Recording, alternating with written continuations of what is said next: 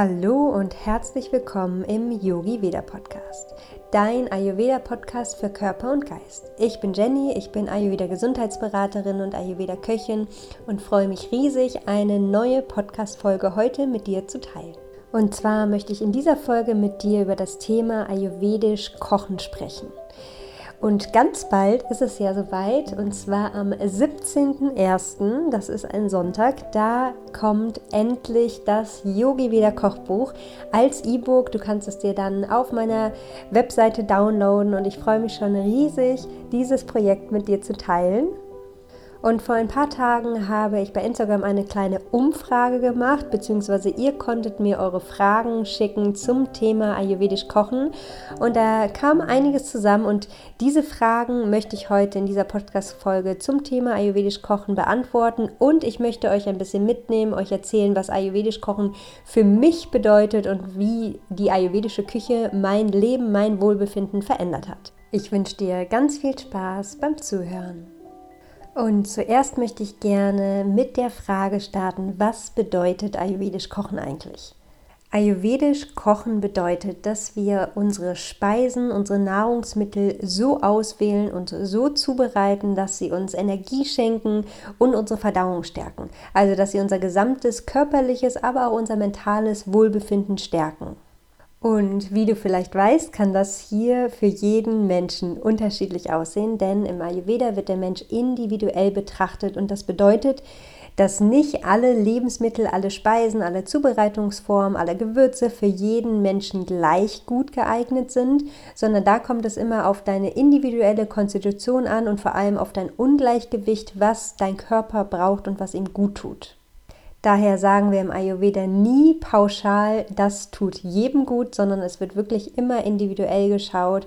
Und das Allerwichtigste meiner Meinung nach ist, dass wir einfach wieder in den Beobachtermodus kommen, dass wir ganz achtsam und bewusst mit unserem Wohlbefinden umgehen, unser Wohlbefinden nach dem Essen beobachten und so irgendwann wieder ein gutes Gefühl dafür bekommen, was unserem Körper gut tut, welche Lebensmittel gut uns gut bekommen und welche Zubereitungsform uns gut bekommen. Und unser Körper sendet uns immer Signale. Das heißt, so kannst du wunderbar beobachten nach dem Essen, wie fühlst du dich, wenn du dich zum Beispiel nach deinem Essen eher müde, träge, voll fühlst, dann ist das ein Zeichen, dass dir das Essen vielleicht nicht ganz so gut bekommt, beziehungsweise dir einfach auch nicht so viel Energie schenkt und deine Verdauung erstmal viel damit beschäftigt ist, jetzt die aufgenommene Nahrung zu verarbeiten. Und da können zum Beispiel auch ungünstige Lebensmittelkombinationen eine große Rolle spielen, weil im Ayurveda spricht man von ungünstigen Lebensmittelkombinationen. Das sind Lebensmittel, die in Kombination nicht gut verdaut werden können. Eine ungünstige Lebensmittelkombination ist zum Beispiel rohes Obst in Kombination mit Milchprodukten oder mit Getreide. Und vielleicht äh, hast du es wahrscheinlich auch schon mal gegessen, weil es hierzulande oder generell hier im Westen ja sehr bekannt ist. Das klassische Müsli mit frischer Milch, mit frischem Obst, mit Getreideflocken. Das gilt laut Ayurveda als eine sehr ungünstige Lebensmittelkombination, denn das Obst hat einen relativ schnellen Verdauungsweg. Und wenn es in Kombination mit anderen Lebensmitteln eingenommen wird, dann kann es häufig zu Gärungs- oder Fäulnisprozessen ähm, kommen und es können Blähungen entstehen, es kann ein Völlegefühl entstehen. Daher beobachte gerne mal, wie es dir nach deinem Essen geht. Vielleicht geht es dir auch nach deinem Frühstück so, weil du eine ungünstige Lebensmittelkombination zu dir nimmst. Bei mir war es lange Zeit, bevor ich zum Ayurveda gekommen bin, bin so, dass ich oft ähm, Joghurt mit frischem Obst gegessen habe und ich dachte, ich tue meinem Körper dann was wunderbar Gutes, aber ich habe mich jedes Mal danach gewundert, warum ich denn Blähungen habe, warum irgendwie meine Verdauung ein bisschen verrückt spielt und als ich dann zum Ayurveda kam, hatte ich dann die Erklärung, warum das mir eigentlich doch nicht so gut tut. Dann solltest du darauf achten, dass du tierische Eiweiße nicht miteinander kombinierst, weil dadurch AMA entstehen kann. AMA sind Giftstoffe im Körper, ähm, also unverdautes, was im Körper zurückbleibt. Und diese Kombination kann dann nicht optimal verstoffwechselt werden. Dann solltest du darauf achten, dass du unmittelbar vor dem Essen oder unmittelbar nach dem Essen keine großen Mengen an Flüssigkeit zu dir nimmst. Der Ayurveda empfiehlt sogar vor und nach dem Essen und auch während des Essens am besten auf Flüssigkeit zu verzichten.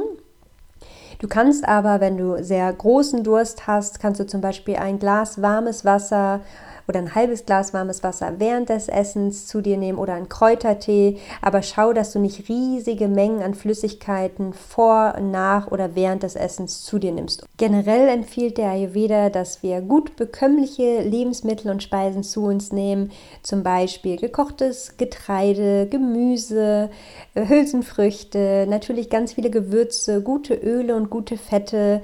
All das sollte in einer vollwertigen Mahlzeit vorhanden sein. Und daher schau gerne heute mal ganz achtsam und beobachte, wie bekommen dir deine Speisen, wie bekommen dir deine Mahlzeiten. Schenken sie dir eher Energie oder fühlst du dich danach müde und träge?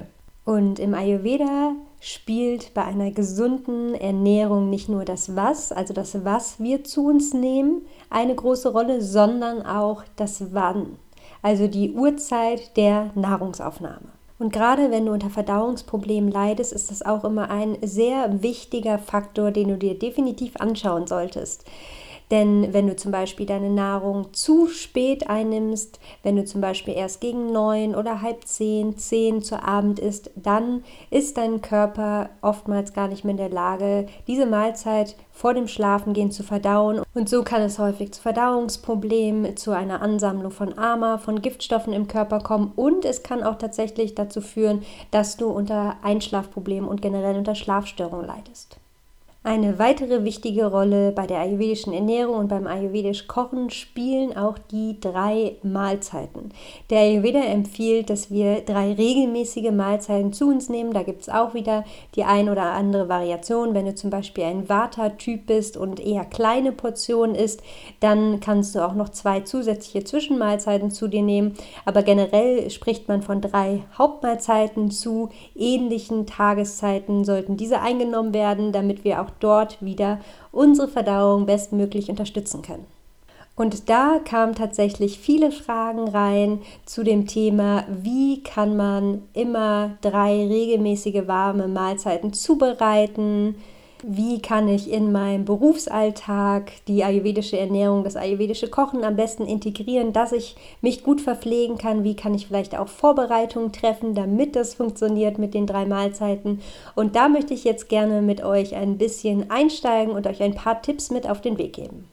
Und das war tatsächlich auch früher meine größte Herausforderung vor dem Ayurveda, also bevor ich zum Ayurveda gekommen bin. Der ein oder andere kennt vielleicht meine Geschichte, hatte ich einen sehr stressigen Job. Ich habe damals zwei Hotels geleitet und mein Vater war eigentlich ständig im Ungleichgewicht. Ich hatte super unregelmäßige Essenszeiten, bin meistens ohne Frühstück, Frühstück aus dem Haus, habe mittags sehr selten eine vollwertige Mahlzeit zu mir genommen und abends kam ich auch häufig spät nach Hause, meistens erst erst so gegen neun und dementsprechend ist das Abendessen dann auch relativ spät ausgefallen.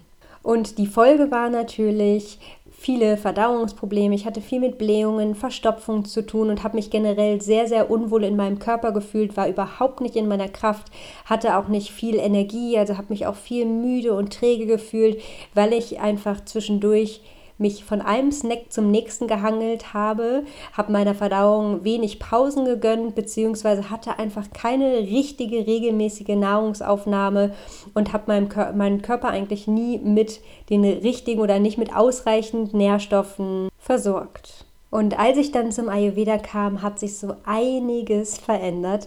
Erstmal wurde mir bewusst, was mein Körper eigentlich braucht und wo meine kleinen Problemchen liegen, also warum ich mich so unwohl in meinem Körper fühle, warum ich unter Verdauungsproblemen leide.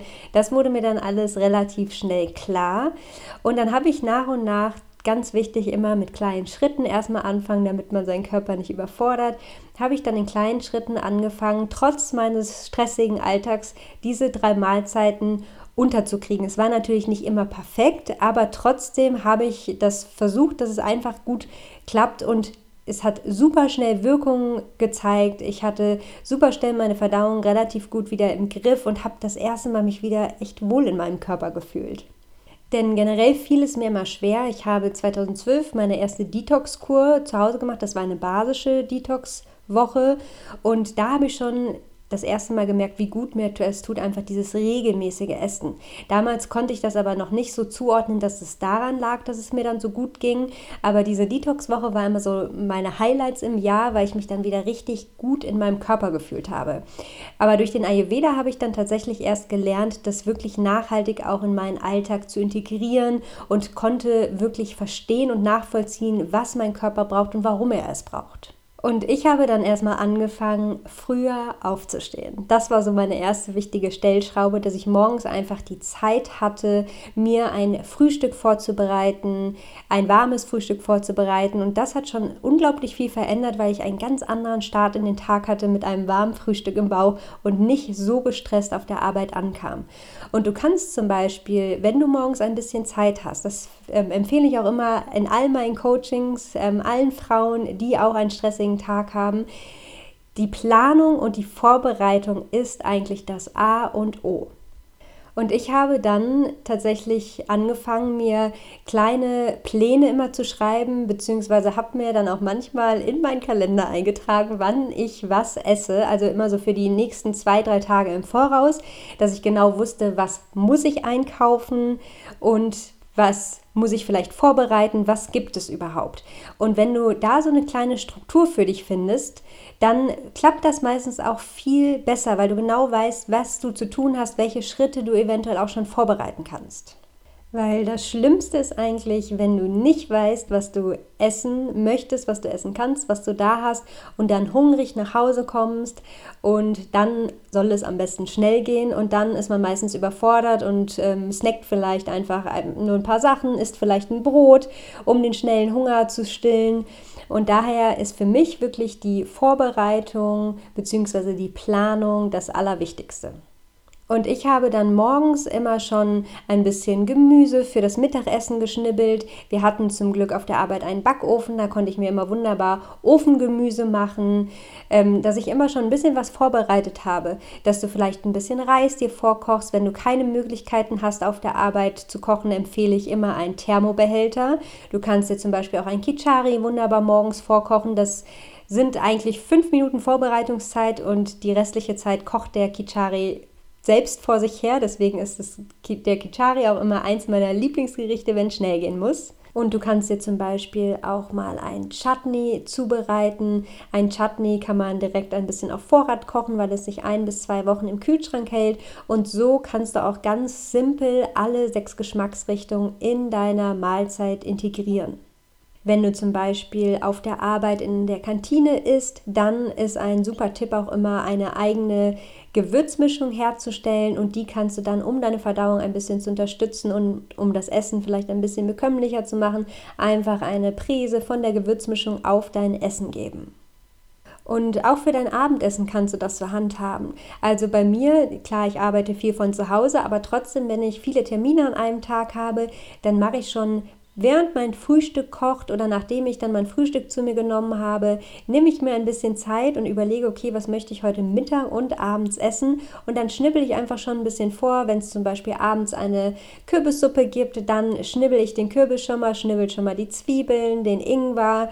Und für dein Mittagessen kannst du das genauso handhaben, dass du auch schon mal das Gemüse vorschneidest, dass du einfach diesen Druck ein bisschen rausnimmst, die ersten kleinen Schritte schon getan sind und dann fallen die, der zweite und der dritte Schritt auch nicht mehr so schwer und man weiß halt einfach genau, was es gibt und was noch zu tun ist. Dann habe ich noch die Frage erhalten, wie man Hülsenfrüchte bekömmlicher machen kann. Generell ist die Hülsenfrucht für die Waterkonstitution nicht ganz so gut geeignet, aber als kleiner Tipp, je kleiner die Hülsenfrucht, desto bekömmlicher ist sie für die Waterkonstitution. Also zum Beispiel Mungdal ist gut bekömmlich, rote Linsen sind auch gut für Water geeignet, Kichererbsen sind ja eher ein bisschen größer, sind eher nicht ganz so gut für die Vata-Konstitution geeignet. Aber im Ayurveda kann man Nahrungsmittel, die eher nicht so gut bekömmlich sind, auch durch die richtige Zugabe von Gewürzen, durch die richtige Zubereitungsform bekömmlicher machen. Und Hülsenfrüchte kann man zum Beispiel bekömmlicher machen, indem man sie sehr, sehr lange kocht, also bis sie wirklich richtig, richtig weich sind. Das ist dann der erste wichtige Tipp, wenn du Hülsenfrüchte nicht so gut verträgst. Und du kannst eine Prise Zimt dazugeben. Zimt wird auch in Indien ganz oft bei Dahlgerichten ähm, dazugegeben, um die Hülsenfrüchte bekömmlicher zu machen. Und natürlich auch Kreuzkümmel, Koriandersamen. Das macht die Hülsenfrucht auch bekömmlicher. Dann habe ich noch die Frage bekommen, wie man sich gut ernähren kann, was man kochen kann, wenn man ein Mischtyp ist. Das bedeutet, wenn zwei Doshas vorherrschen. Und da ist es immer ganz wichtig, welche Qualität, welche Eigenschaft hat gerade deine Verdauung. Und auch die Jahreszeiten, finde ich, spielen immer eine sehr wichtige Rolle. Das heißt zum Beispiel, wenn wir gerade im Herbst sind, sagen wir mal, du bist eine Vata-Pita-Konstitution und wir sind gerade im Herbst, im Winter und vielleicht leidest du jetzt in dieser Zeit eher unter Blähungen, unter Verstopfungen. Und dann ist das immer ein Zeichen dafür, dass der Vata-Ausgleich hier im Vordergrund stehen sollte. Also im Ayurveda gleichen wir immer das aus, das zuerst aus, was gerade im Ungleichgewicht ist. Also solltest du jetzt hier schauen, dass du auf regelmäßige Mahlzeiten achtest, auf warme Mahlzeiten, auf wärmende Gewürze achtest, viele gute Öle und Fette integrierst.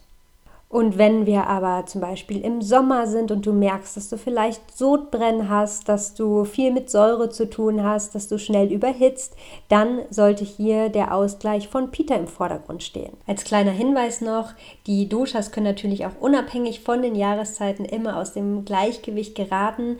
Allerdings neigen die Doshas gerade in den Jahreszeiten, in denen sie sowieso aktiver sind, aus dem Gleichgewicht zu raten, geraten. Daher schau immer, welche welche Eigenschaften sind gerade aktiv, welche Eigenschaften nimmst du gerade wahr und dann schaust du, wie du das ausgleichen kannst. Und im Ayurveda gilt ja das Prinzip der Gegensätze, deswegen gleichen wir immer mit dem Gegensatz aus. Wenn deine Haut zum Beispiel trocken ist, nimmst du etwas Öliges, Feuchtigkeitsspendendes, um die trockene Eigenschaft auszugleichen. Wenn du sehr viel Hitze im Körper hast, dann brauchst du kühlende Substanzen, kühlende Lebensmittel, um die Hitze auszugleichen. Und wenn du dich träge, schwer fühlst, wenn du ein Völlegefühl hast, dann brauchst du etwas Leichtes, etwas Aktives, etwas Anregendes, um diese Eigenschaft auszugleichen. Also schau immer, was ist gerade präsent, welche Eigenschaften zeigen sich gerade, welche Beschwerden zeigen sich gerade und dann gleichst du das aus.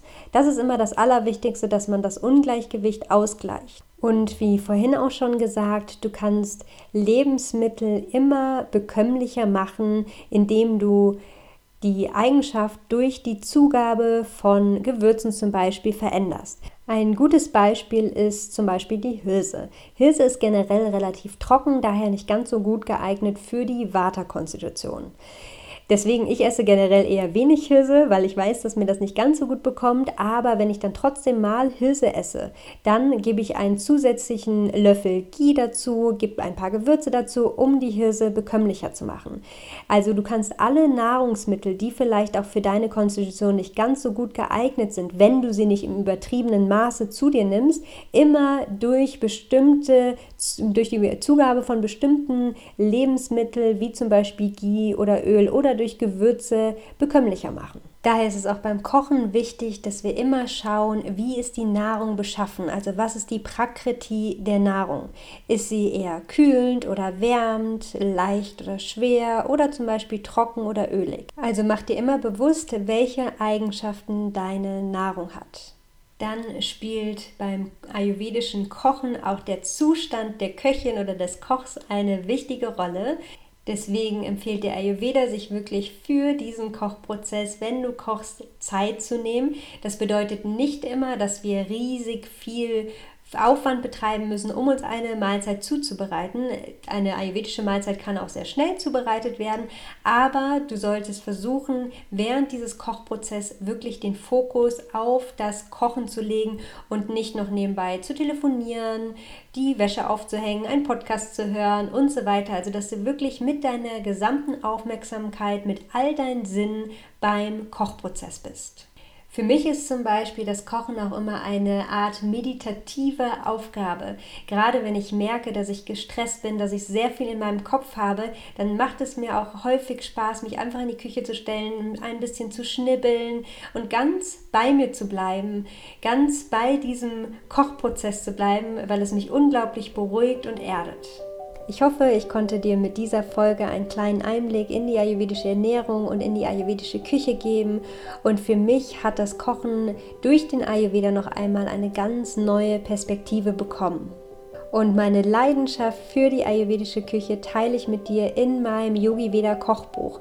Und in dem Kochbuch findest du über 50 ayurvedische Rezepte. Es gibt einen ausführlichen Einleitungsteil mit einer Gewürzkunde, mit Tipps, wie du deine Verdauung stärken kannst und eine ausführliche Einleitung zum Thema Jahreszeiten und wie du deine Ernährung an die jeweilige Jahreszeit anpassen kannst.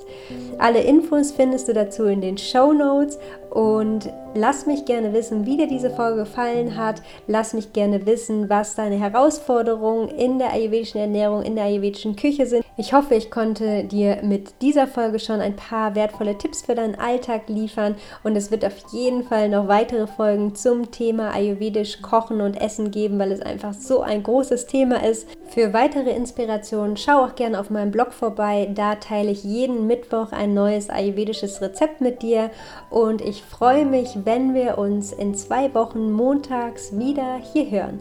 Mach's gut, lass es dir bis dahin gut gehen. Bis bald.